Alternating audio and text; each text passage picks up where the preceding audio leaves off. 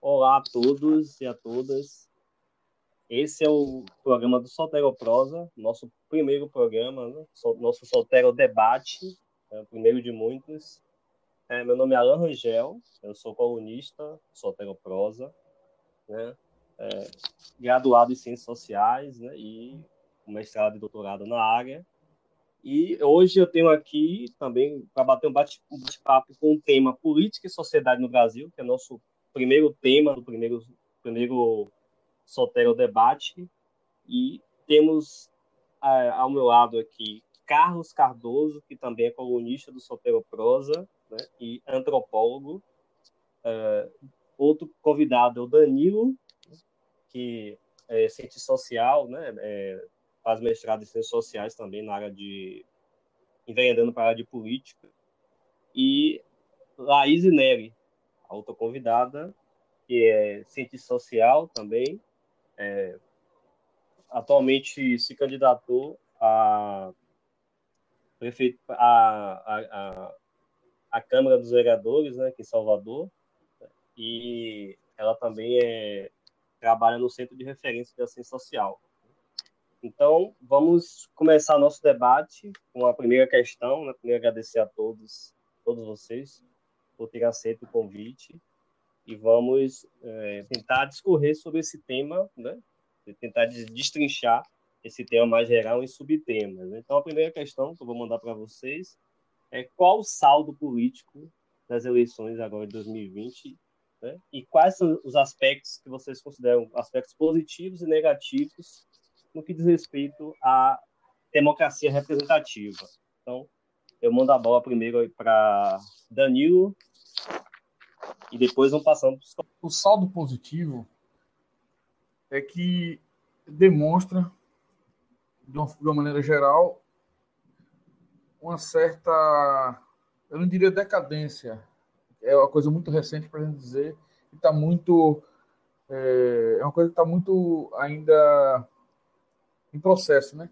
Mas eu diria que uma, uma, uma queda é, da força de Bolsonaro nas grandes capitais, né? Sobretudo nas grandes capitais.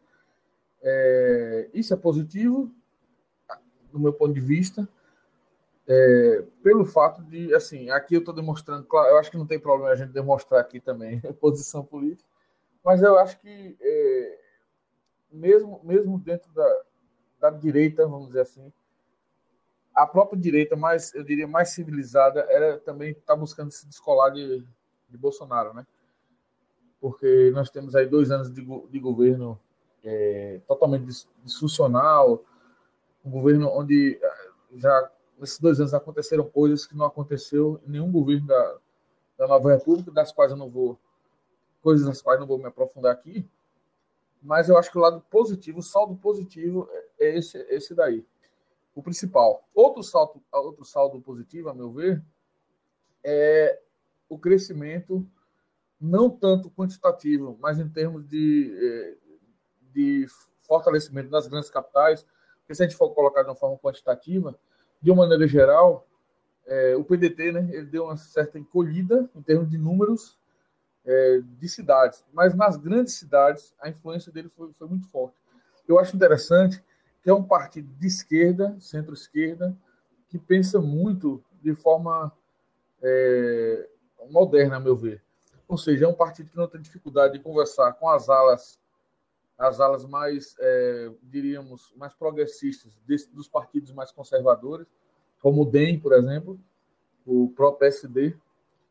E o, o PDT ele teve essa capacidade de, dentro do campo da esquerda, olhar a necessidade de fazer um amplo é, uma ampla aliança, vamos dizer dessa forma, para é, tentar combater o que muitas, é, muitas pessoas, muitos jornalistas chamam de bolsonarismo, né? que é algo que eu também eu sempre falo isso, eu nem sei se existe um bolsonarismo. Eu diria mais assim, um reacionarismo atual, né? Que Bolsonaro é, um, é uma é a figura, né? Mas estar sendo presidente, mas representa toda uma, uma horda aí obscurantista, a meu ver.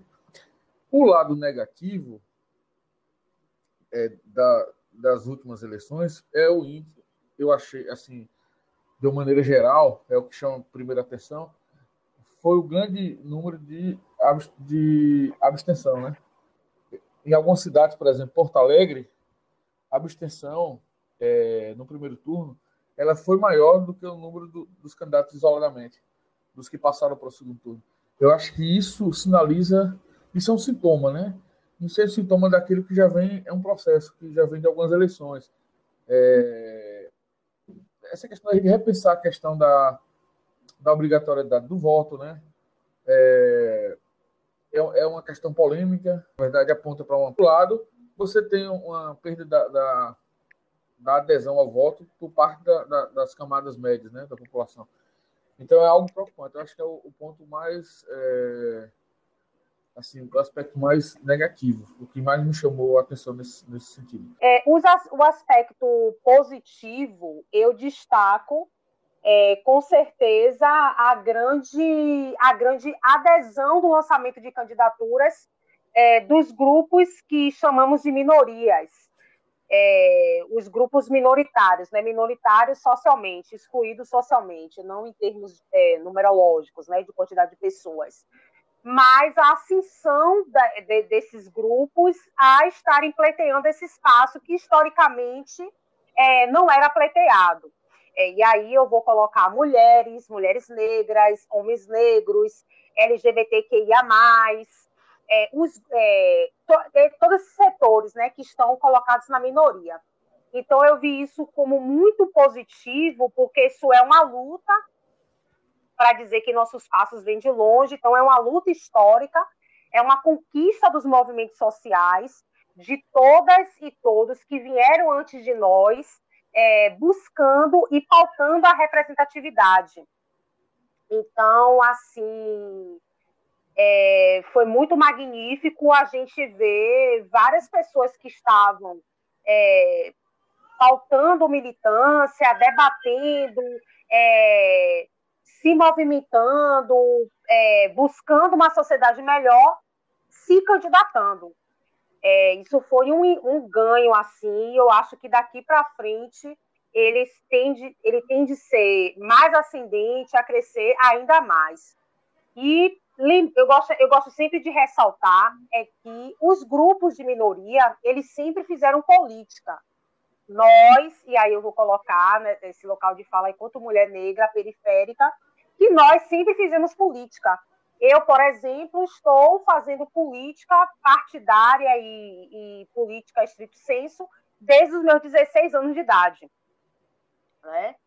E aí, desde o movimento estudantil. Mas a questão é que as estruturas é, opressoras, tais quais elas são colocadas na sociedade, o racismo, o patriarcado, o machismo, ele não, ele impede de que é, essas pessoas que estão marginalizadas da sociedade, por conta, inclusive, dessas questões estruturais, não alcance os espaços de poder. Então, historicamente, nós sempre estivemos o quê? Levantando as bandeiras, segurando a agenda, fazendo agenda, é, nas passeatas, levantando as faixas, é, fomentando é, toda uma estrutura para que as pessoas brancas é, os homens brancos, cis, héteros, patriarcais, é, essa, essa figura desenhada né, da, da família tradicional brasileira, é, pudesse alcançar esses espaços. Então é importante que a gente fale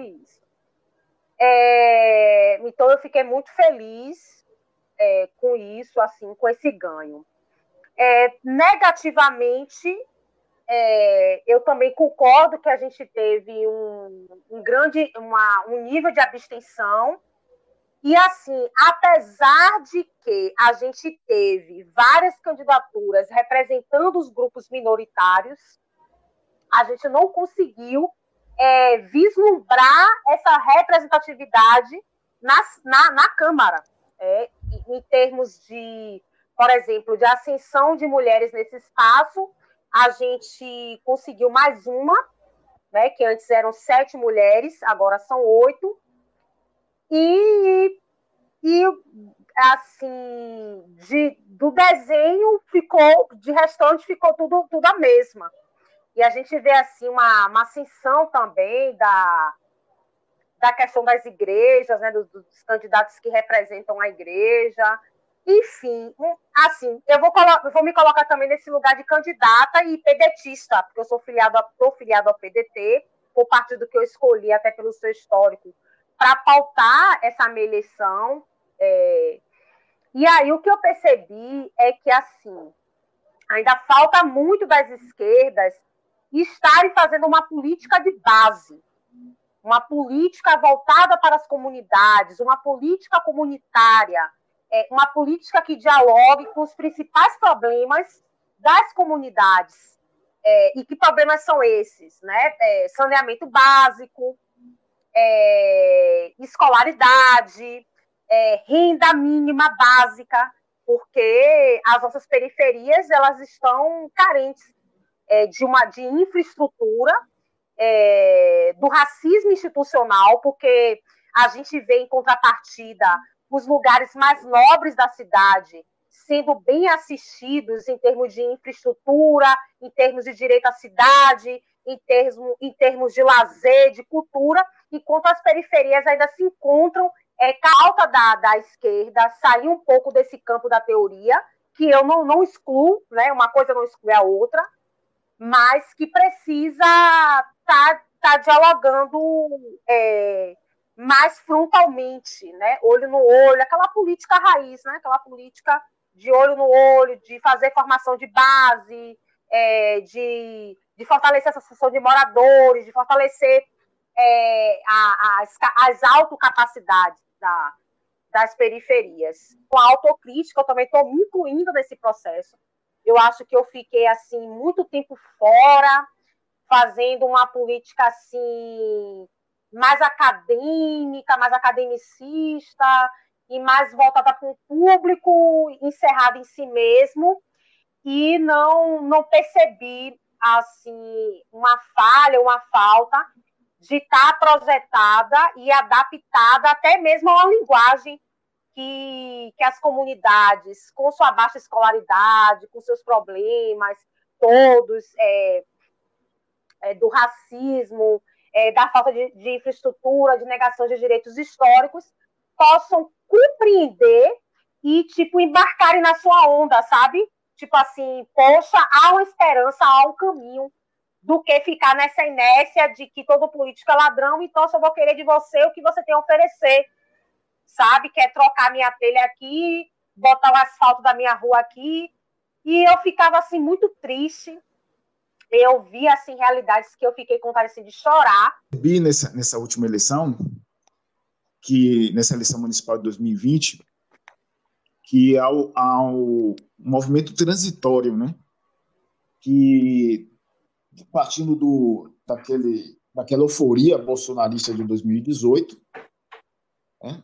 para uma, uma, uma, escolha mais de, de políticos mais tradicionais, né, de partidos tradicionais foram eleitos vários partidos do Centrão, né, do, do PSD, do, do, Partido Progressista, do Republicanos, né, elegeu prefe vários prefeitos e, e, vereadores pelo país, então tem esse movimento transitório, né, de, de em 2018 houve esse rebaixamento da, da política combate à corrupção, né, e agora é, houve a eleição desses políticos mais tradicionais em relação a 2018, que houve a eleição de muitos neófitos. Né?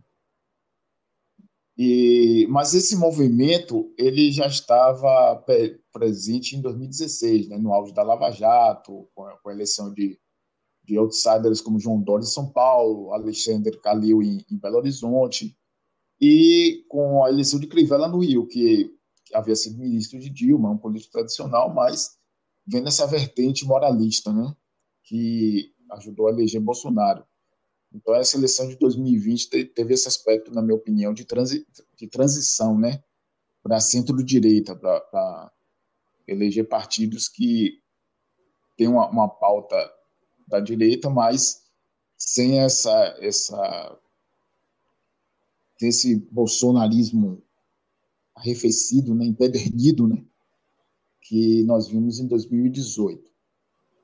Bom, é, um aspecto negativo, vou começar pelo aspecto negativo. O aspecto negativo é que, na minha visão, é, o bolsonarismo ele está enfraquecido, mas ele ainda continua resistente.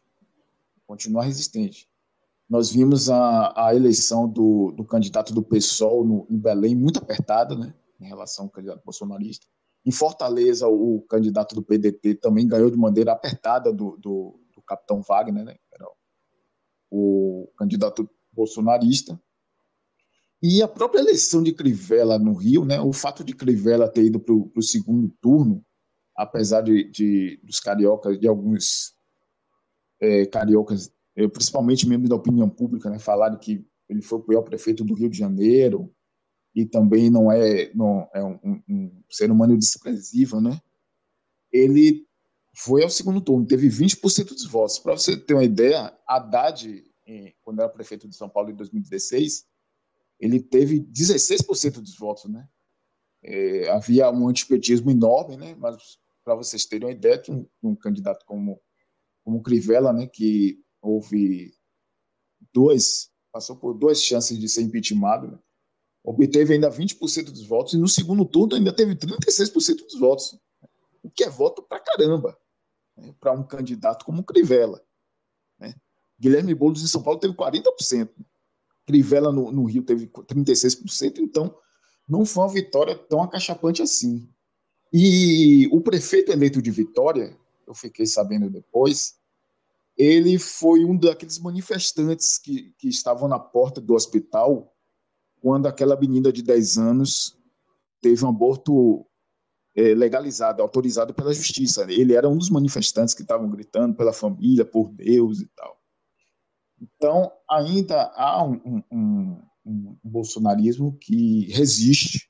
Né?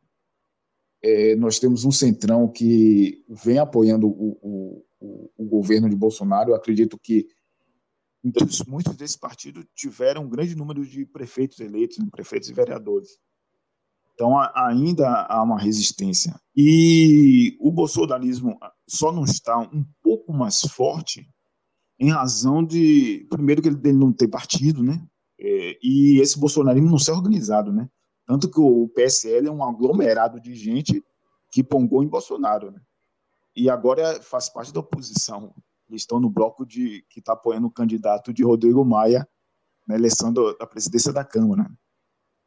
Mesmo assim, eu acredito que ainda há resistência de setores, conservadores no país e que ainda pode estar forte em 2022. Né? É, no aspecto positivo, é, eu, eu vejo da seguinte forma: o, o, a região Nordeste ainda é o centro da, da esquerda no país. Foi, é no Nordeste que continua, continua se elegendo é, é, os candidatos de esquerda, elegeu os prefeitos de Aracaju, Maceió, Recife e Fortaleza, e no norte o, o, o, prefeito de Belém, do PSOL. E é o foco da, de atenção da, da esquerda e da centro-esquerda vai ser a região Nordeste. Né?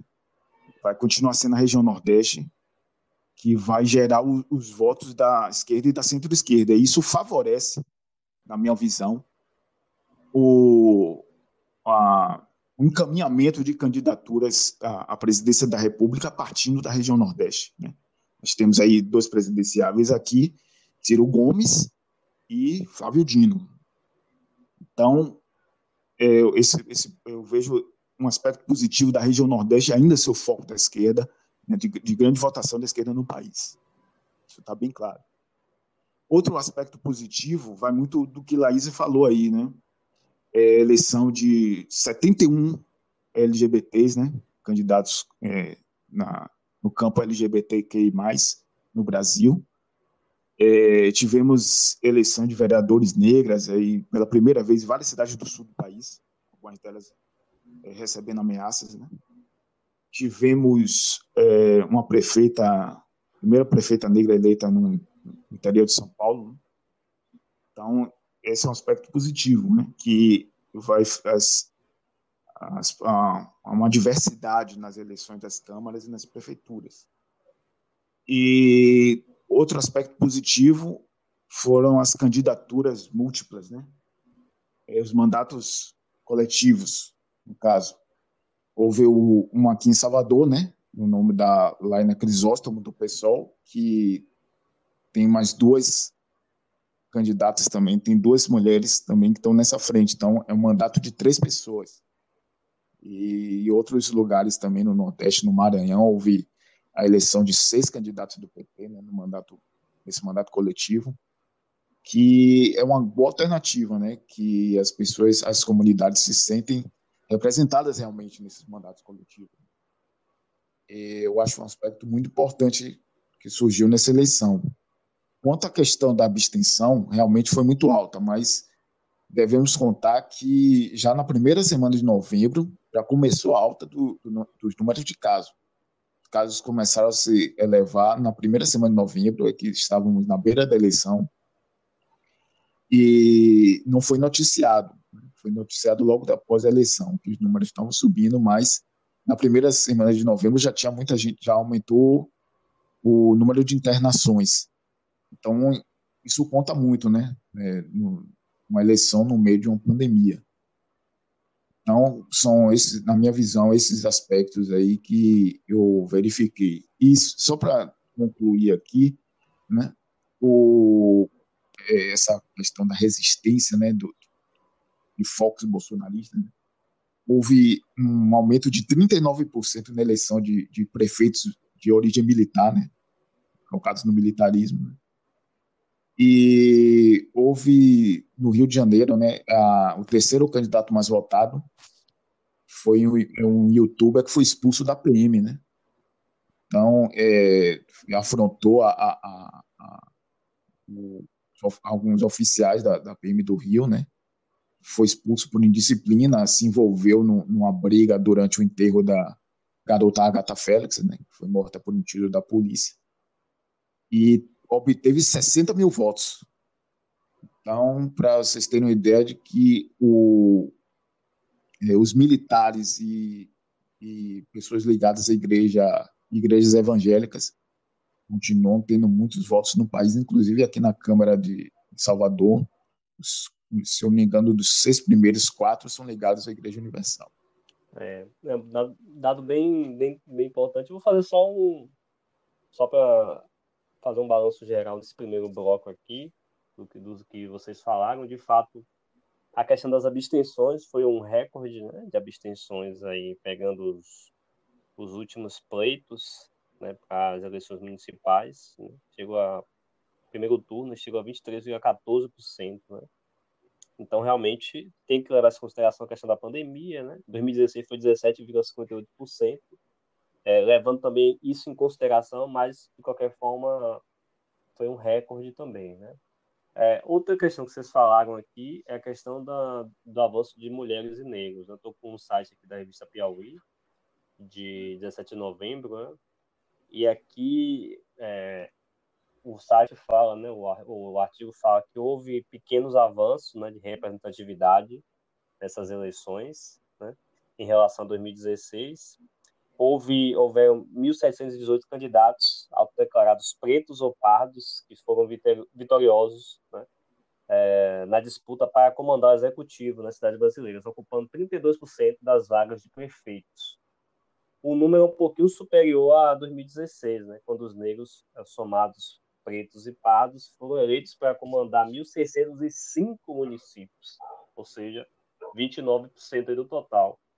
É, houve também um aumento da fração de candidaturas negras, né, como a Laís falou, para, para o executivo, tanto para o executivo como para o legislativo.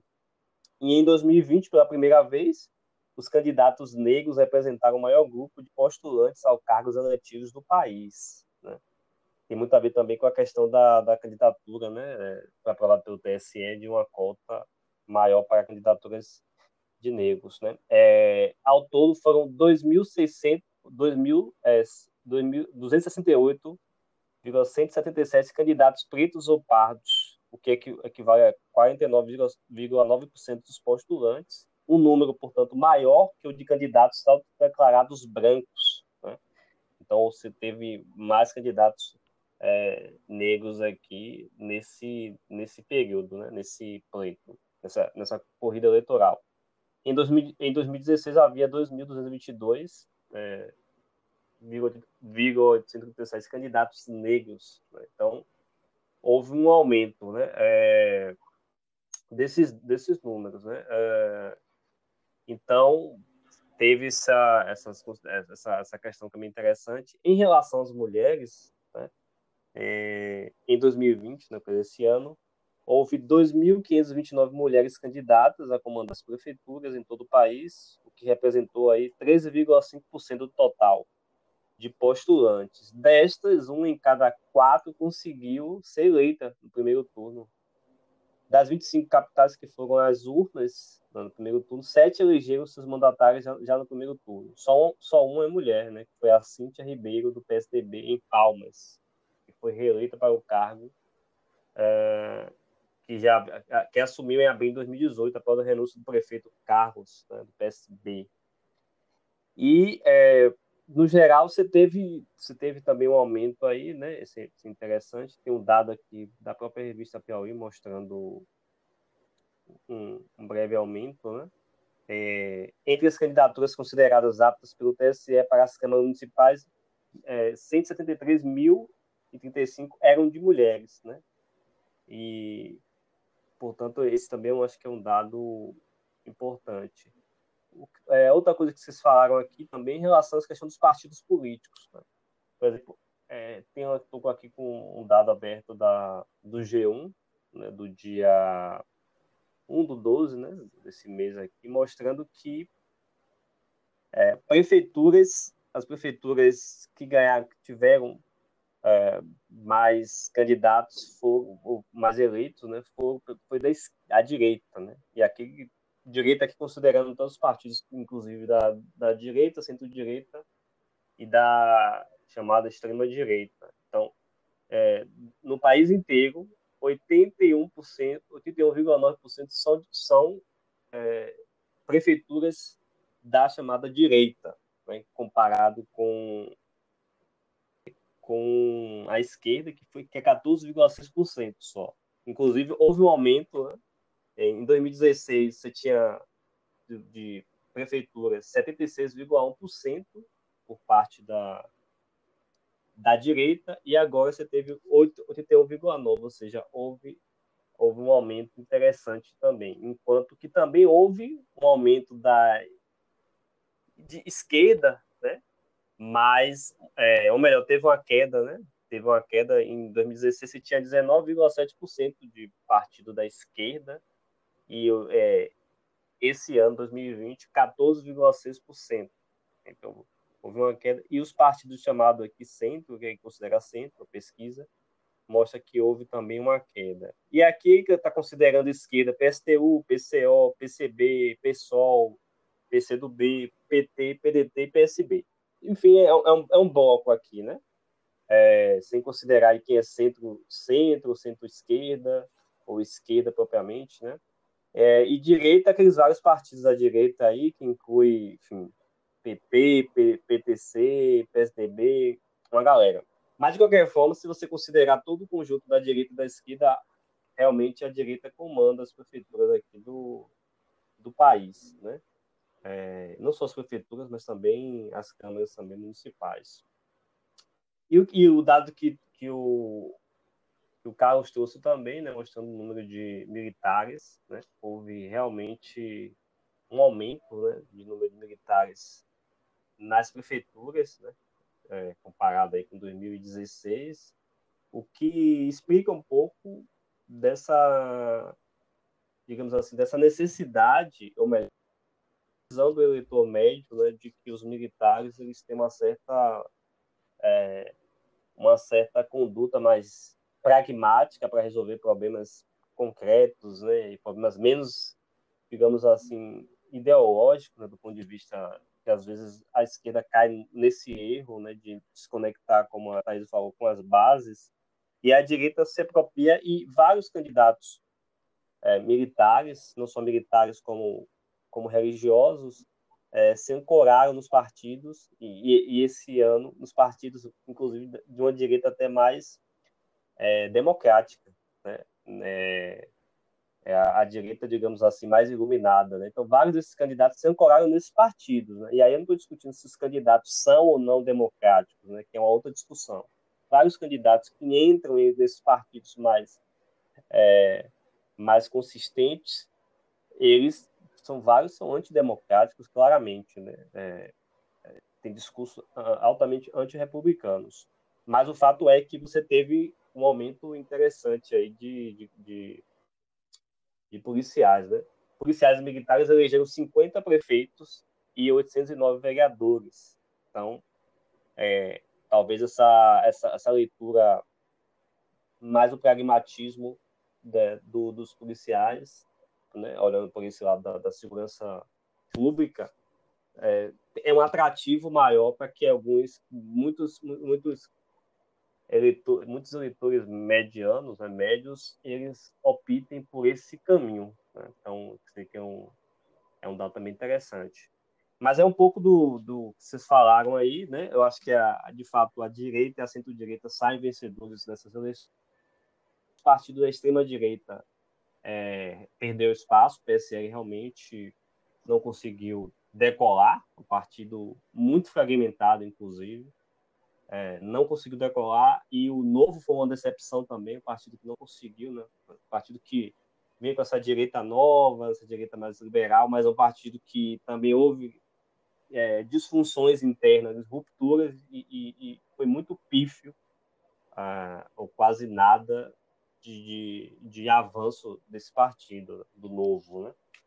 que foi inclusive dentro do novo houve a ruptura com, com o partido que nasceu com o PSL e tal. E de fato acho que é, os candidatos que o próprio Bolsonaro apoiou na, nas suas lives, os citou nomes e tudo mais, né, foram uma decadência, né? Não conseguiram é, se eleger, ou seja, o, o nome, a associação do, de Bolsonaro aí com, com, com esses vereadores acabou sendo um óbice para que eles tivessem possibilidade de ganhar como vereadores né, e como prefeitos. Então, é, de modo geral, eu vejo também um pouco dessa forma que vocês falaram aí e trazendo esses pontos mais específicos, esses dados aí mais específicos. O que que a gente aprendeu, né, se é que a gente aprendeu alguma coisa, é, nos aspectos econômico, social e cultural aqui no Brasil? O que, que a pandemia nos ensinou? Eu vou começar com você aí, Danilo. Bom, é, uma, uma coisa que fica clara é que a pandemia ela, é, ela serviu é, no campo político para acentuar ainda mais a, a, chamada polarização da sociedade né, brasileira. É, o discurso foi capturado pelas forças obscurantistas é, e utilizado é, à sua maneira, enquanto todo o restante da, da, das forças políticas, e aí a gente bota no mesmo, dá para botar no mesmo balaio, vamos dizer assim, é, tanto a, a, chamada direita mais civilizada, quanto a esquerda, quanto a, é, a esquerda, é, centro-esquerda, ou seja, os vários aspectos que não, os vários espectros, quer dizer, que não é, as forças ligadas a, a Bolsonaro e esse grupo que está dominando o país, né, o Executivo Nacional, é, elas, com o discurso, essas pessoas é, reproduzindo o discurso é, pró-ciência, é, a favor do, do SUS. Aí você vê o Mandetta, que é um cara que veio da, da chamada centro-direita. Ele, quando estava no ministério, ele acabava. Ele que não tinha histórico muito, de muita. É, uma relação um pouco até complicada com o SUS, mas a partir do momento que ele está no ministério, que ele se coloca, ele como profissional da saúde, e aí se coloca diante de um governo, no caso o Bolsonaro, e de outros setores do governo, com um discurso ideológico e fazendo, pegando esse, esse vírus e utilizando é, a, da pandemia, utilizando dos dados da pandemia para desinformar e não para informar, ele acabou sendo uma, uma, uma voz assim de resistência, uma força é, contra essas políticas mais é, negacionistas né, dentro do, do, próprio governo. Então, houve aquele embate ali já mostrou uma disfuncionalidade do, do governo, ou seja, o Ministério é, a trancos e barrancos funcionando, né? O Ministério da Saúde funcionando a trancos e barrancos, com os, o chefe, aquele, aquele, aquele, aquele nome que está acima do Ministério, que é o Presidente da República, fazendo de tudo para que esse Ministério não funcionasse. Então, assim, é, isso se traduziu na, se traduziu no discurso, né? Era traduzido em discurso, na polarização discursiva, mas também teve efeito prático, porque assim, digamos que, que desde o início a postura de, de, do governo Bolsonaro fosse outra em relação à pandemia, não houvesse esses choques com os próprios subordinados, né? Primeiro o, o Mandetta, depois o Tach, até que ele foi botou um, um, um fantoche dele lá, né? Que nem é da área de saúde, é. Enfim. É... O que assim, também poderiam ser da saúde ser um bom ministro, né? Porque o Sérgio foi bom ministro da saúde. É... A gente tem que dar a César o que é de César. Mas assim, se ele tivesse tido um. Se o governo em si, eu não gosto de usar uma pessoa individual, o Bolsonaro individual, mas as forças que estão ali com ele, tivesse tido é, uma postura diferente desde o início da, da pandemia, era muito provável que o número de mortes tivesse sido menor do que o que nós estamos com mais de 180 mil mortes, né? Então, assim, é claro que isso tem uma consequência prática. Então, mesmo que seja por omissão ou por atrapalhar, o governo tem, tem, tem responsabilidade nisso. Mas, assim, foi interessante porque, assim, a polarização foi tamanho que ela, ela penetrou o próprio governo, ou seja, você tinha o ministro da Saúde, que era contra as próprias posições do governo, né, do, do, do presidente, e extrapolou para a sociedade, assim. Então, assim, a pandemia para o campo político, ela teve esse efeito de acentuar a polarização, a meu ver. Assim, eu não sei se foi bem um ensinamento, mas assim, a, a questão da pandemia, ela, ela ressaltou e validou a importância da sociedade civil organizada.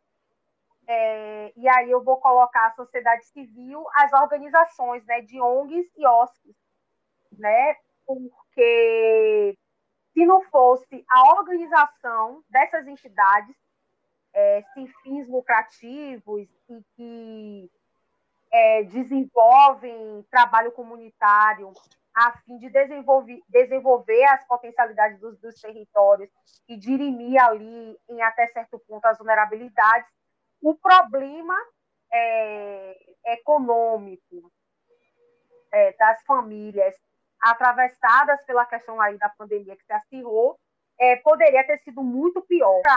É, esse movimento de invisibilidade e apagamento, é, a cultura, as raízes, um modo de ser e um modo de pensar é, foram preservados em até certo ponto. Então, é, eu, eu percebi assim muito latente a importância dessas organizações, porque se não fossem essas organizações atuando, e aí eu vou me colocar aqui, né, porque eu sou articuladora da Rede Cabula Vive, é, a Rede Cabula Vive compreendendo todas as suas organizações, a CUFA, Rede de Mulheres Negras, enfim, inúmeras entidades. É, se não fossem essas organizações, é, eu acho que a situação de muitas famílias brasileiras poderiam ter sido muito pior muito pior mesmo. Então, essas organizações, elas têm muito, têm muito a ensinar à sociedade, precisam ser incentivadas e mais valorizadas pelo poder público, porque se assim tivessem, é, e tivesse esse diálogo também aberto, é, a gente poderia estar num, numa sociedade mais avançada e momentos como esse de pandemia, que a gente não espera, a gente poderia é, passar por esse momento de uma forma menos pior, menos agressiva, menos impactante. Então, eu quero deixar aqui registrado a importância dessas organizações. É, e a pandemia também é, ensina, né, nos ensinou, embora eu acho que esse debate ele precisa avançar, ele precisa crescer, de que é, política ela está em tudo. É a política, ela diz respeito ao nosso bem viver e como a gente vai caminhar é, na sociedade é, nos próximos anos. Então, a, os representantes que a gente escolhe para colocar nas assembleias e nas câmaras, no, no Senado, é eles que vão definir, através de projetos de leis, através das suas emendas, é, como aquela sociedade é, vai se desenvolver. Então, essas, esses representantes, eles têm que estar, é, sobretudo, é, conscientes é, da, das problemáticas estruturais da sociedade que eles é, se predispuseram a, a, representar. E o que isso tem a ver com a pandemia? É óbvio, é, foram os decretos e a forma como os prefeitos, os governadores, eles se organizaram no enfrentamento da pandemia, é que é, foi papel nós estamos hoje com 180 mil vidas ceifadas é, por conta da, da questão do coronavírus e que é, Danilo colocou muito bem.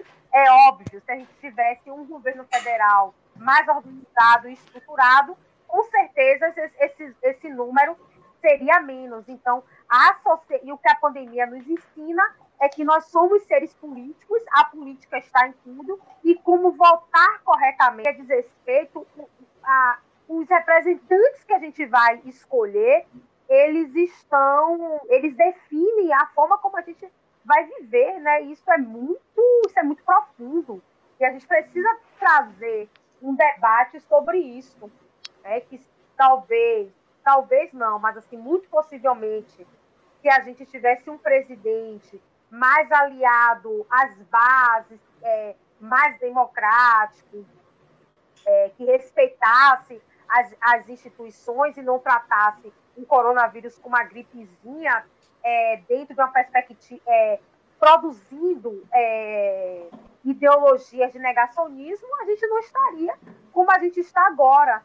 E também a nossa economia ela está muito atrelada também a questão da política, né? Não tem como desvencilhar, não tem como separar. Então, a gente que faz política, é, que estuda política, que se propõe uma agenda político-partidária, tem que prestar atenção nessas questões e sair desse campo da teoria e da queixa para propor é, que a sociedade ela possa fazer essas reflexões. E é isso. Perfeito, Laís. Eu queria, antes de passar para Carlos, queria só também falar aqui o que, que eu, né, Carlos, que é que eu percebo como ensinamentos, eu vou colocar basicamente três. O primeiro é o quanto a nossa sociedade é analfabeta do ponto de vista da ciência. Né? Isso, isso é muito, para mim ficou muito evidente, esse analfabetismo científico, que está em todas as classes sociais, não está só na, na, na esfera mais baixa da sociedade, isso tem muito a ver com é, essa falta de conhecimento sobre ciência, mostra muito de como as pessoas desrespeitam a, a, o que sugere os cientistas né, em relação à questão do uso de, da preservação de máscara, o uso de álcool gel, aglomeração. Então, e o próprio negacionismo científico também, né? Então, isso acho que ficou muito evidente é, outra coisa que foi muito evidente é, é a desigualdade social, né? Muito, a gente já sabia que a desigualdade social no Brasil é uma dos maiores do mundo, mas ela fica muito mais evidente em períodos como esse de crise. Né? Nesse caso, a crise sanitária que acaba afetando também é, a economia, né? A, a, os recursos. Então a gente vê, é, a gente vê que pessoas né, de comunidade mais pobres, né, extremamente afetadas é, pela pandemia, as pessoas, a grande maioria das, das pessoas sendo afetadas nessa nessa nesse extrato, né, os, os mais pobres, né, os, os negros. Então, você vê a desigualdade no que diz respeito a isso, de uma forma muito muito avassaladora, né? É, outra coisa também que eu até comentei mais cedo com os colegas é a falta de primeiro de empatia, né? Empatia e solidariedade. Eu acho que essa coisa do brasileiro cordial, né, é, é, é uma, foi uma grande falácia ao longo desses anos, porque nós não temos empatia, nós não temos compromisso com o outro, né? Essa falta de empatia em relação ao sofrimento alheio, né? Isso ficou muito evidente, né? Claro que isso não é uma característica só do brasileiro, obviamente. Essa falta de empatia é, e a falta de compaixão também, né? Usando esses, esses dois, é um traço bastante evidente aqui no Brasil e ficou muito claro também, nos ensinou isso, né?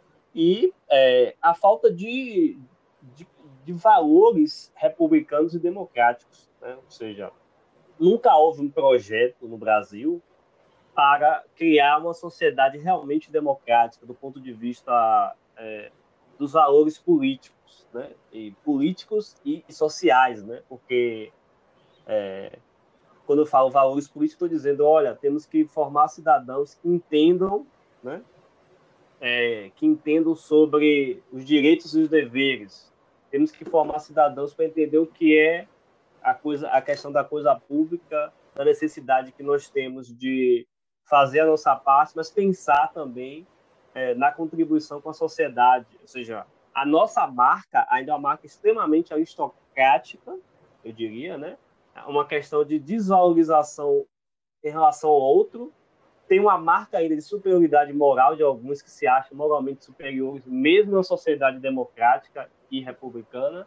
Então, é, fica muito evidente como algumas pessoas não conseguem entender que ela, ele como cidadão é igual ao outro e ele deve respeitar e deve cumprir o seu papel de cidadão, entendendo que ele faz parte de um todo maior. Então, essas desigualdades, essas é, é, é, essas evidências né, é, do que diz respeito a essa questão de valores é, de cultura política, né, valores que deveriam ser construídos ao longo desses 30 e poucos anos de democracia, não fica muito evidente, o país é muito grande, tem vários os rincões do país são desconhecidos, mas você ficou muito claro que os valores tradicionalistas reacionários, né? é, de, de falta de, de empatia e solidariedade social. Né? É, como eu disse, a questão do negacionismo científico, do analfabetismo científico em todas as classes, e essa pseudo-valorização moral de alguns que se acham realmente superiores aos outros e acham que pode não usar máscara, e acham que, é, como teve vários casos aí né, de, de pessoas é, da área do direito, né, de algumas categorias sociais, né, o caso, o caso que teve aí, foi muito polêmico esse ano, né, de cara que é advogado, que era, acho que era juiz, se não me engano, e acha que por ser juiz ele tinha que não tinha que obedecer a um decreto municipal para não usar máscara, para não se proteger. Então essa arrogância de certos estratos políticos do país, né, é, da classe política e da classe jurídica também, e de certos outros setores da sociedade, por exemplo, classe média e classe média alta, dessa falta clara né, de, de compreensão do que é o papel de cidadão dentro de uma república. Né? Parece que se vive ainda uma sociedade aristocrática, uma sociedade é, onde pretos e, e, e, pobres são subcidadãos ou subhumanos, né? A gente viu aumento de número de casos também de pessoas é, mortas, né? jovens. Então, tudo isso é, mostra que a sociedade brasileira precisa avançar muito nessa questão, nessas questões de valores, né? de cultura política, democrática, republicana. Você está muito longe ainda de pensar realmente, muito longe de avançar nesses aspectos eu não sei o que ela ensinou, mas ela escancarou o, a necropolítica e o negacionismo científico do, por parte do governo federal.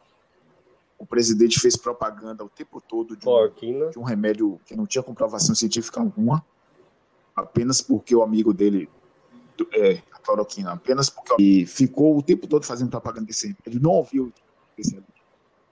Não montou nenhum gabinete de crise quando o vírus chegou no Brasil não ouviu o ex-ministro da, da, Saúde, Mandetta, que escreveu um livro recentemente falando que chegou o presidente para avisar que no final do ano teria 180 mil mortos, ele não recebeu o ministro. Demitiu, veio outro ministro e agora tem, temos um, um militar, um general, que jamais estudou medicina, como ministro né, da saúde, totalmente perdido. O governo federal não, não tomou nenhuma medida para conter a pandemia do, do, dos cidadãos é, acreditam que ele não tem, ele não é o principal responsável Sim. por esse número de mortes no país e pelo número de contaminados. É, uma parte da população vê isso e fala, pô, o que é que o presidente poder, ia fazer? As pessoas não, não, não as pessoas próprias não respeitam as medidas, então o presidente aqui ia evitar isso, isso não ia evitar nunca e tal. Então acho que a sociedade se autorresponsabiliza por isso. E é curioso, né? bastante curioso. É, então, é, eu acredito que as pessoas, uma boa parte que você falou, Alan, você tem razão, né? As pessoas não têm empatia, né? É, e desrespeito as regras, os shoppings estão lotados aí para as compras de Natal. Porém, é incrível, é, nós estamos chegando aí, vamos chegar ao final do ano aí, temos aí 10 dias para terminar o ano, com quase 200, 200 mil mortes. Né? 200 mil mortes no ano em, em, razão de uma doença é muita coisa. É, eu acredito que houve por parte da sociedade uma banalização da morte. Mas é, eu, eu, inclusive, escrevi até um texto sobre isso, né, falando das, da banalização, é, que a gente vê muito, não só ali nos, né, no chamado bolsonarismo, essa, uma, essa mais ideológica, mais militante de rede social, né? Mas também pessoas comuns aí, pessoas que não, né? Pessoas que não estão militando ideologicamente, politicamente, né? E é isso um país que é extremamente plural, né, do ponto de vista religioso, mas que, é, né, que, uma, que a gente achava que tinha uma certa tolerância ou certo respeito aos, aos valores religiosos, mas a gente vê também esse ano foi um ano bastante mostrando a cara da intolerância na sociedade. Né? É, como, como já foi dito aqui, a questão da ciência é um fato muito importante. A gente precisa ter um projeto realmente de, é, de cientificar as pessoas na sociedade. Então, essa coisa de retroceder, a gente viu bastante aí algumas, algumas é, doenças que retornaram porque as pessoas estão não acreditando na, na, própria vacina, na eficácia da vacina. Tem um dado aqui até mostrando que, dado agora, é, no mês de, de novembro, né, estou aqui no site do exame.com, do dia 23, dizendo que dois em cada dez brasileiros não tomariam a vacina da Covid. Né? Que é um número, dois é, parece pouco, mas é, é um número alto. Né? Isso se não for mais. Né? Então, Aqui mostra que no Brasil, 31% dos entrevistados respondeu que planejava tomar a vacina, é um número interessante, afirmando que concordava totalmente, 51%, ou parcialmente, 30%. A média mundial é mais baixa, né? é de 70, 73% das pessoas afirmando que tomariam a vacina. É, tem outro dado até que mostrava que, que a porcentagem era alta também. Mas é, o, a própria é, negligência em relação à questão dos cuidados sanitários né, mostrou claramente que não é, tomar essas medidas também é uma, é uma negação da ciência. Né? E a gente está vendo vários casos aí, pastores, né, é, colocando doenças ficcionais nas vacinas. A gente viu as teorias da conspiração por parte da ralé da extrema-direita tentando disseminar isso na internet, contaminar as pessoas comuns, né, para que não tomem vacina, que há uma conspiração, ou seja, as teorias das, das, da conspiração nunca desapareceram, mas em momentos de crise elas emergem de uma forma absurda, né? Ou seja, elas criam raízes de forma absurda. Então, é, a, gente, eu, a gente presenciou isso, né? Ou seja, a emergência das teorias das, da conspiração, da vacina, do controle global por parte da China, né? Então, e agora, né, dizem que a vacina da HIV, que a vacina vai deixar as pessoas estéreis, ou seja, vários fake news também aí é, nas redes sociais e que várias pessoas aí, pessoas comuns, né, pessoas até sem paixão ideológica, é, acreditam, acabam acreditando. Né? O contágio tem um poder extraordinário, né? Então, é, essas coisas a gente precisa estar muito atento É, e tomara que essas crises, né, cada crise sanitária e a crise econômica que virá muito mais forte no que vem, nos ensine alguma coisa, né, em termos de civilização, não em termos só de Brasil, mas em termos de civilização, né? Temos que ter um projeto civilizatório que leve em consideração todos esses aspectos que a gente que vocês comentaram também. Por fim, gente, vamos fechar com o último bloco aqui. É, que, qual o prognóstico para 2021 para vocês aí na área de educação? A gente teve passamos estamos passando por um momento muito complicado na área da educação, que provavelmente terá impactos é, fortes daqui a, a, a médio e longo prazo. É, prognóstico para a economia, né, que vocês consideram, e também na política, né? Ou seja, o que é que vocês pensam para 2021 né, e, enfim, se há projetos importantes pensando nessas, nessas, nesses pilares aí que eu trouxe aqui, educação, economia e política, como é que vocês enxergam isso? Eu vou começar com, vou variar agora, vou começar com Laís. Eu acho que a gente pouco vai avançar em, em, em todos os aspectos econômicos, sociais e educacionais. Eu acho que, inclusive, a gente vai viver quase um 2020. Talvez é, com menos mortes, é, não sei. Mas eu acho que eu acho que não há um, rompimento é, e aí começa tudo, tudo de novo, sabe? Não.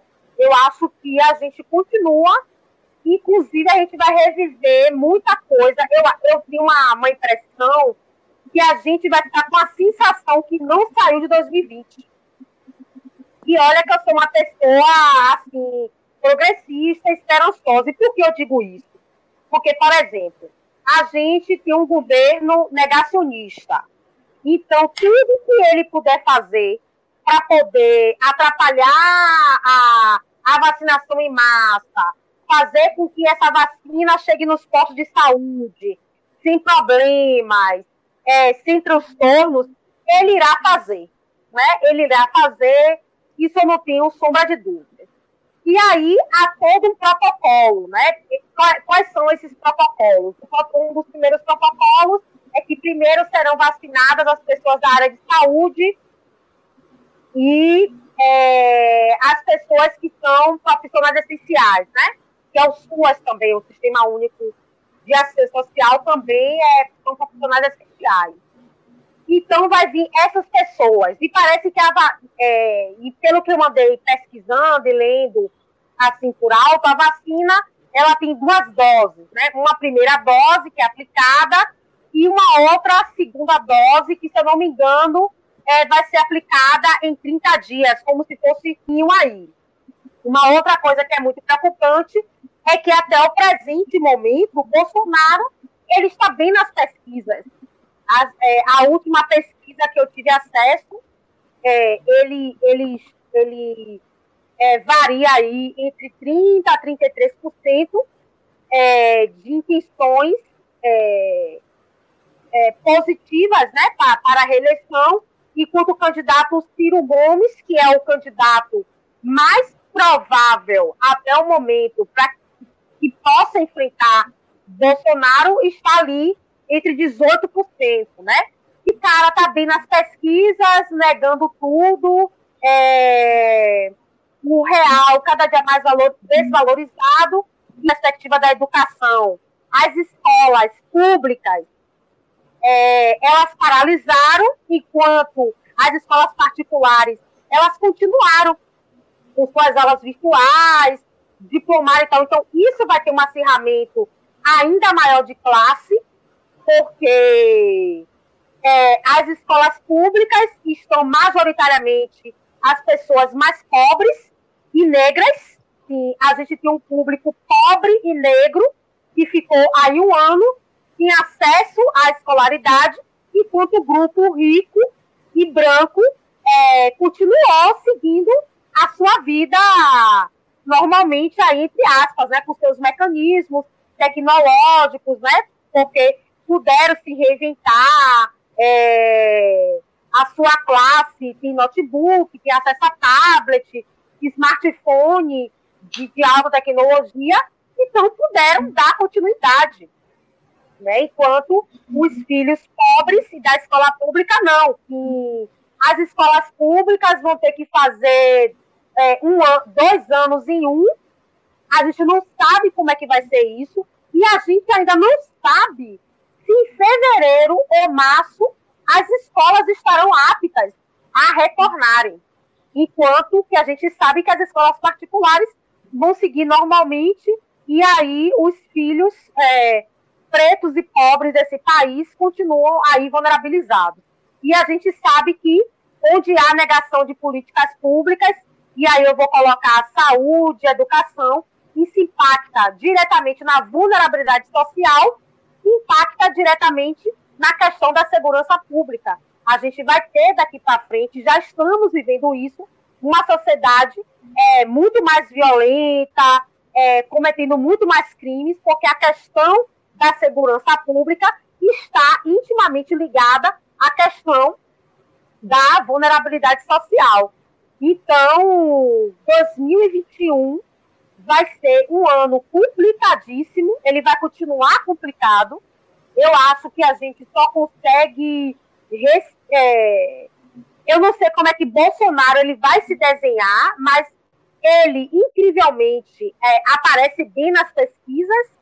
Né? O, o auxílio emergencial, mesmo com todos os seus problemas, é, colocou ele em uma posição de tipo é, ah, pelo menos eu tive aqui o auxílio, né? Isso conseguiu dar conta de algumas necessidades básicas compra.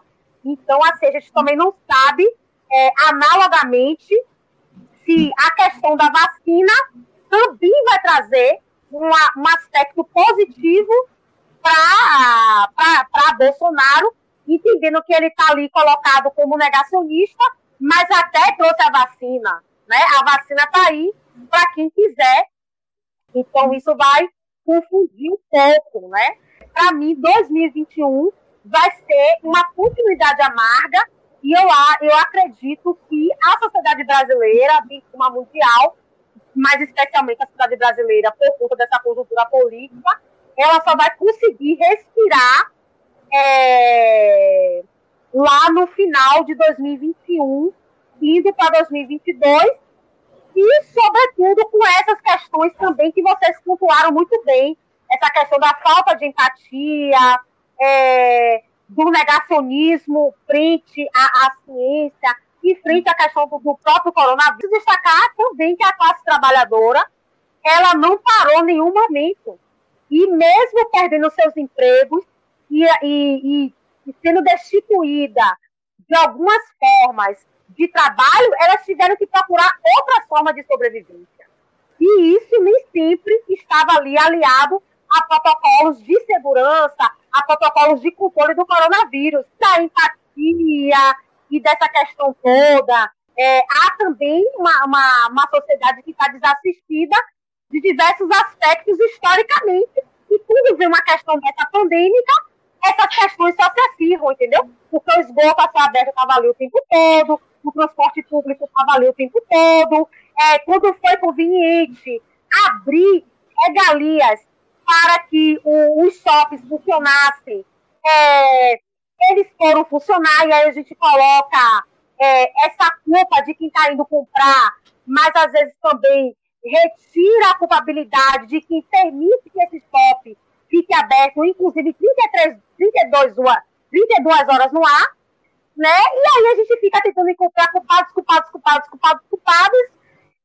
E assim, enquanto o vírus continua é, letal e matando, né, a todos e todas. Então é isso, resumidamente, eu vejo uma continuidade de 2020 e eu acho que a gente só respira lá no final de 2021. Eu quero estar errada, mas a forma como se desenha e é, pra, é, é esse caminho, eu não vejo uma alternativa. É isso. Perfeito, Laís, né? Vou passar agora para Carlos aqui para ver. O 2020 não vai acabar no dia 31 de dezembro. Ele vai continuar aí por boa parte de 2021. A gente não sabe como é que vai ser essa questão das vacinas aí. É um governo absolutamente atrapalhado, né? ninguém conversa, ninguém sabe de nada. É, o ministro é um veio a público para fazer um plano, mas não agradou ninguém. Uhum. Então vai ser um 2021, é, é um desgoverno, com certeza. Inclusive, está, está uh, havendo um, uma avaliação para ver se. Bolsonaro é processado no Tribunal Internacional por genocídio, porque ele deixou a população à deriva. Então, é, 2021 vai ser um ano complicado, como o Laís falou aí, vai ter essa continuidade aí do, do de todos esses problemas. Né? Na, na economia, vai ser um problemão, porque o atual ministro ele não é simpático com investimentos, né? É um ministro que prega austeridade, responsabilidade fiscal, é, privatizações, é, preocupação suprema com as contas públicas. Sim. Então, ele não é um ministro engajado com investimentos, certo? É, recentemente, ele, ele falou que não tinha dinheiro para o 13º do Bolsa Família, né? É, ou seja, discordando do presidente. Inclusive. Seja, não tem, não tem é, nenhum diálogo. É, é, inclusive, é, isso é estelionato eleitoral, né? Diga, Laís.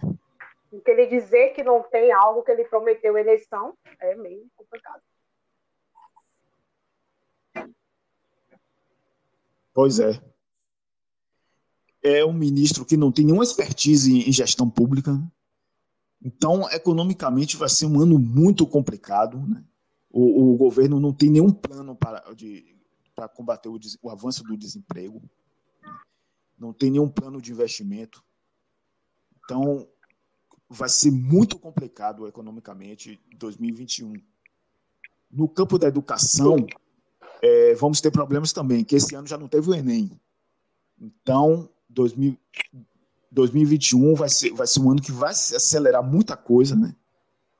É, para tentar é, deixar a pauta da, da, da, do aprendizado do, do, no, no, campo pedagógico em evidência. Então, vai ser, vai ser acredito que vai, ser um, vai haver um processo de aceleração né, do sistema educacional no ano que vem.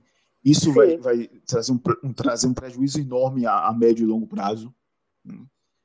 É, vai ser muito complicado também a questão educacional. Não sabemos também quando Sim. vai voltar as aulas, a, a, as universidades também.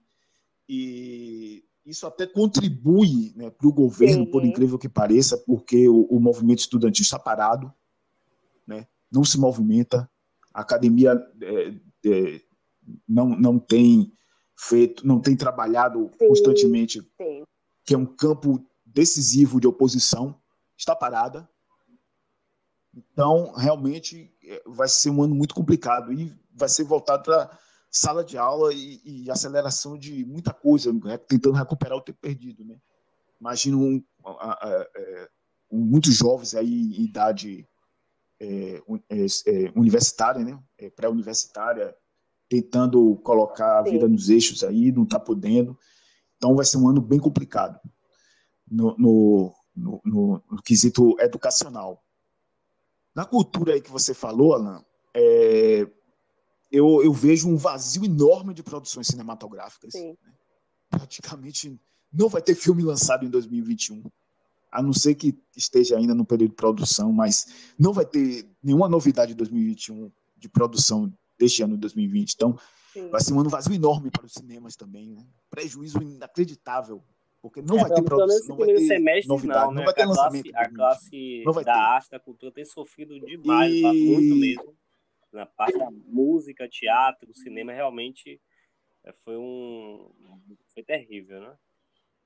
É, no cinema eu estou prevendo um vazio enorme. É, no campo do teatro e da música também os, os, os artistas não estão podendo se reunir para gravar novas músicas, se bem que a, a, tecnologia ajuda muito, mas não é a mesma coisa, né? Então vai ter também um, uma carência de, de, de, novidades na produção musical, no teatro também. Então é, os, os, os, os equipamentos, os estabelecimentos culturais vão continuar sofrendo por, por, pela carícia de público e os atores também é, em razão das produções, né? Não, não sei quando é que o 5G vai chegar, eu acredito que quando a tecnologia, tecnologia 5G chegar, aí vai ter até uma, uma melhoria de, de, de, na apresentação de, de, eventos online. do ciclo também, é, em razão dessa tecnologia, mas também. não sei se vai chegar em 2021. É. Então, é, de, de tudo que, que tem a, a, presença de público, né? Todos os eventos têm festivais, feiras, né? É, o carnaval, o pessoal que, que, que, que, vende artesanato, artesãos que participam de feiras, né, precisam dessas feiras para sobreviver, não, tão, não, não estão podendo expor. Então, é, vai ser um ano muito complicado. E a, a, acredito que a grande complicação vai ser no, no setor da economia, porque o Ministério da, da Economia tem um, um, ministro que não tem tarimba nenhuma para administração pública. Tarimba nenhuma para administração pública. E não, não é simpático com investimentos, então eu não sei como é que vai ser esse, essa economia em 2021. Sim. O número de, de desempregados vai ser alarmante em decorrência disso. Então, eh, vai ser um 2021 muito complicado. Eu acredito que no, na questão da saúde pode ter um, um, uma diminuição de, de, de morte, de casos. Pode ser. Agora, as consequências nos outros campos vai ser muito, muito pior do que foi em 2020, que os reflexos virão é, nesse ano de 2021. Um ano dificílimo para todos é nós. questão, é, vocês abordaram muito bem esses aspectos econômicos, culturais. A questão política é, na, na, nas eleições para presidente da Câmara presidente do Senado, né? porque é, o, o desenrolar dessas, dessa eleição, se vai ser um candidato pró-governo, um candidato, um bloco ali de oposição, isso fará diferença na questão do diálogo do executivo com o legislativo e também e, e falando muito nessa questão dos projetos, né, dos recursos, porque a gente pode ter um parlamento mais forte, né, com partidos da oposição, né, ou partidos, é, ou negociações pontuais, ou negociações articuladas, e, ou, um, ou um parlamento mais fraco, se a gente tiver, por exemplo, um, um cara que é totalmente pró-governo. Pró Isso dará ao governo uma certa força, né? Porque você tem ali, você pode ter, pode conseguir articulação de uma forma mais fácil. Então, isso também vai impactar é, nas escolhas econômicas do governo com a sociedade, né? E, e, também a gente pode até pensar em um cenário aí do qual o governo já está sendo investigado no Bolsonaro e seus filhos. Então, a depender até do, do conjunto da, dessa nova configuração agora para a Câmara, pode acontecer processos aí de impeachment, né? Tudo é possível. Acho que esse resultado agora das eleições da Câmara acho que vai, vai ter impacto interessante para a gente entender um pouco como é que vai ser a possibilidade de o governo ter mais força é, nos seus projetos. É claro que os projetos, né, que a gente pensa em projetos, projetos mais gerais, né, se é que vai ser alguma coisa de, de reforma tributária administrativa, que é o que o país precisa, mas que não está sendo colocado aí por questões principalmente ideológicas, e espero que os projetos é, de, que o Bolsonaro tem tentado implementar, mas não tem tido sucesso, né, que é questão cultural, né, que acredita como uma cultura mais conservadora, mas que isso não passe. Né? porque isso não é isso não é o que a gente precisa, né? A gente está precisando aqui de questões práticas, de resolver problemas concretos no, no, no campo econômico, que vai ser, realmente vai ser um ano muito difícil, inflação, desemprego deve aumentar bastante, a desigualdade social vai aumentar, provavelmente, é, pessoas na miséria tem aumentado também, e se não houver nenhum tipo de projeto maior aí, é, deve também acelerar o processo de, de pessoas é, abaixo da linha da pobreza. Então, acho que, então, enfim, eu queria só ressaltar essa questão política aí para a gente pensar também para 2021. Passar, passar aqui para o Danilo.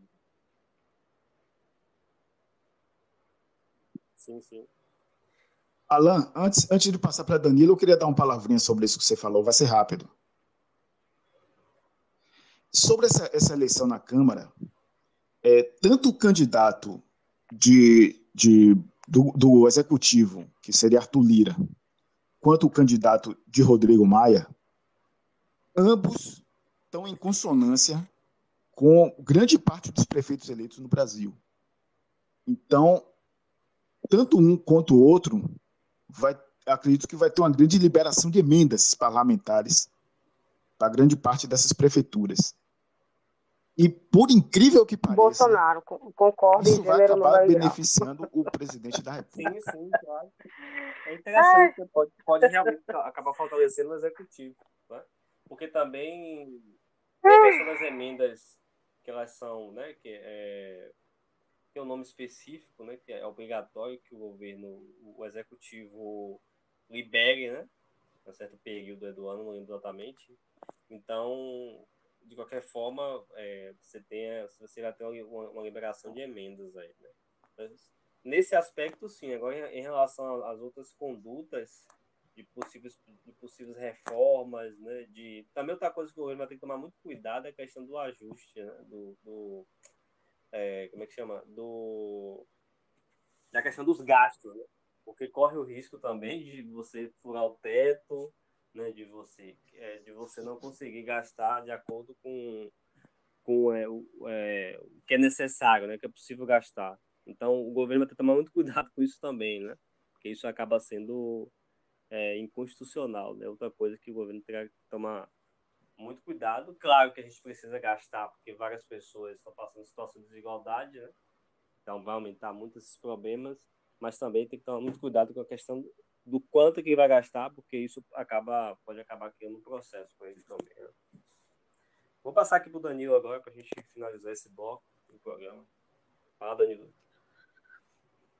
Bom, é, eu vou fazer meu comentário de forma que ser bem objetivo nas três áreas que você pontuou aí.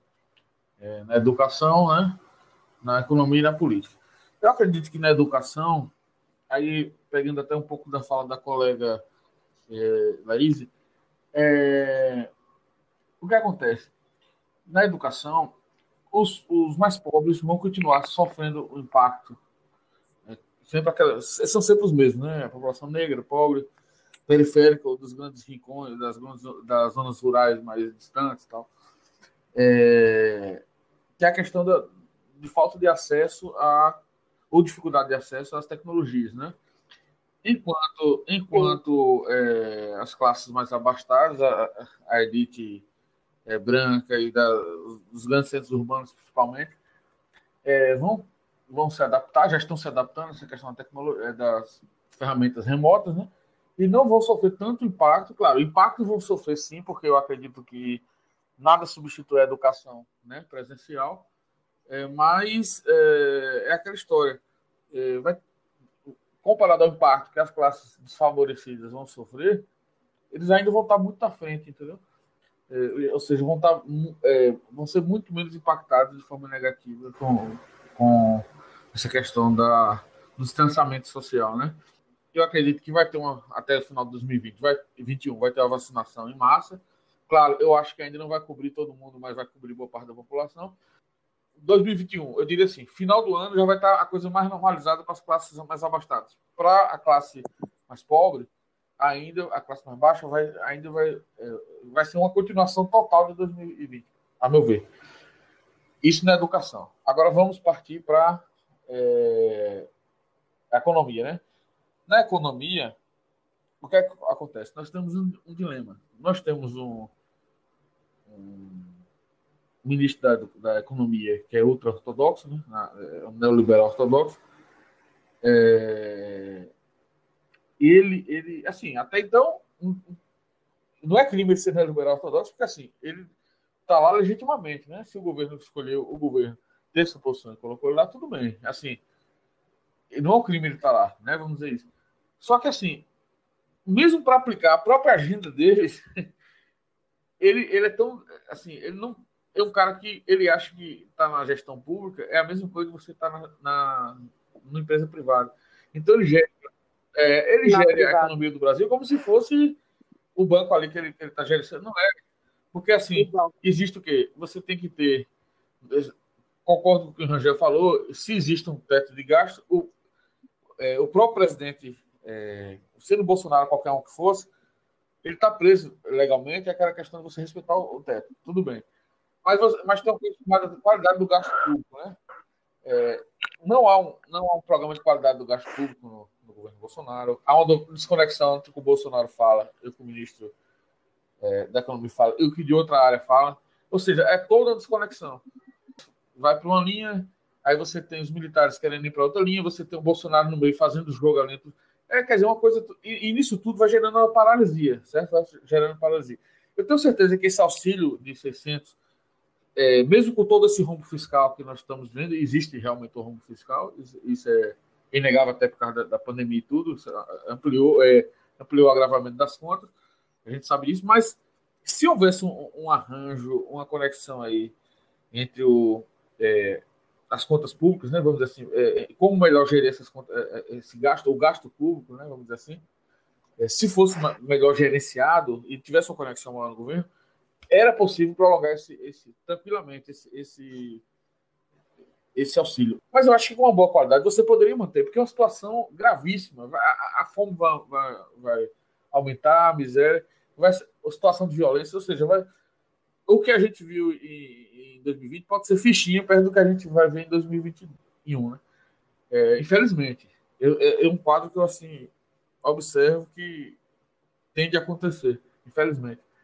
E assim, o último ponto na questão política, eu acho que 2021 é como o Rangel falou, é, é, essa questão da eleição da Câmara e do Senado aí vai, vai ter um impacto forte aí. Por mais que, como é, o Carlos tenha falado, ainda beneficia os prefeitos que e acaba até reforçando Bolsonaro, mas num tipo, num tipo de negociação direta mesmo ali, é, vai ter impacto, vai ter impacto sim, e vai servir para a gente ver se, se ele volta se o Bolsonaro volta, aqueles 20% iniciais de, de, seguidores que ele tinha mesmo, assim, de, de bolsonaristas raiz, né?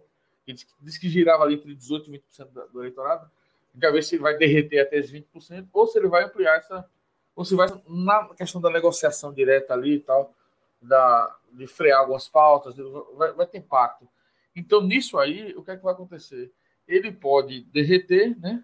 é, ao longo de 2021 e cair para aqueles 18% a 20%, que é o, o eleitorado, se diz que é o eleitorado bolsonarista raiz, né? É, mais, mais é, fiel mesmo, ou pode manter os 36% ou subir. Se ele mantiver os 36%, já vai ser uma tragédia para nós pensando, é, nós, nós, aqui, é, enquanto críticos do, do, governo dele, assim, vai ser uma tragédia é, para a política brasileira no sentido de a possibilidade de ter um segundo governo Bolsonaro vai ser alta. Por Com quê? certeza. Porque ele mantendo esses 36, né? Eu acho que 36 foi. É isso que você falou aí. é, que, ele está entre 30 e 33. 33%. 33, 33%. Minha preocupação é o seguinte: a depender de, de um resultado, por exemplo, de se ele ganha Câmara e Senado, ou pelo menos um dos dois, a chance de ele, pelo menos se manter com essa porcentagem é altíssima. Aí sim, aí é perigosíssimo. Porque assim, até então, nossa preocupação é a seguinte: vamos ver se Bolsonaro vai perder. Porque se ele perder as duas casas, por mais que ele se mantenha forte no, nos prefeitos, como o Carlos falou, mas vai ter essa questão da. Né, você vai ter o poder de veto, ou seja, o, o, o presidente da Câmara e do Senado ele vai pautar determinadas, determinadas propostas que muitas vezes não vão agradar o, presidente, então isso vai gerar um desgaste, vai derreter a imagem dele, é, pode derreter a imagem dele, pode vir a ter esse impacto. E aí, se, se ele descer para os 20%, aí vai ter a chance de ele, na, no embate ali, ele perdendo ainda mais, ele acabar ficando de fora do segundo turno. Né? Agora, eu acredito que é, vai ter a possibilidade de uma aliança aí unindo, unindo a centro-direita, a, esquerda, dependendo aí dos partidos por exemplo, talvez PSB, PDT, alguns partidos tenham essa perspectiva de, de, de, de criar um bloco mesmo anti-Bolsonaro. Eu queria muito agradecer a, a vocês aí, Danilo, Carlos e Laís, né, por esse debate, esse primeiro debate do Sotero Prova, Sotero Debate. Agradecer e aberto o convite também para próximos pautas de próximos programas, são convidados, o Carlos está sempre, tá, tá sempre comigo aqui também, porque é comunista. Então, agradeço a vocês e até a próxima. Muito bom. Eu que agradeço o convite e vamos ampliar né, esse debate. Muito bom, muito interessante.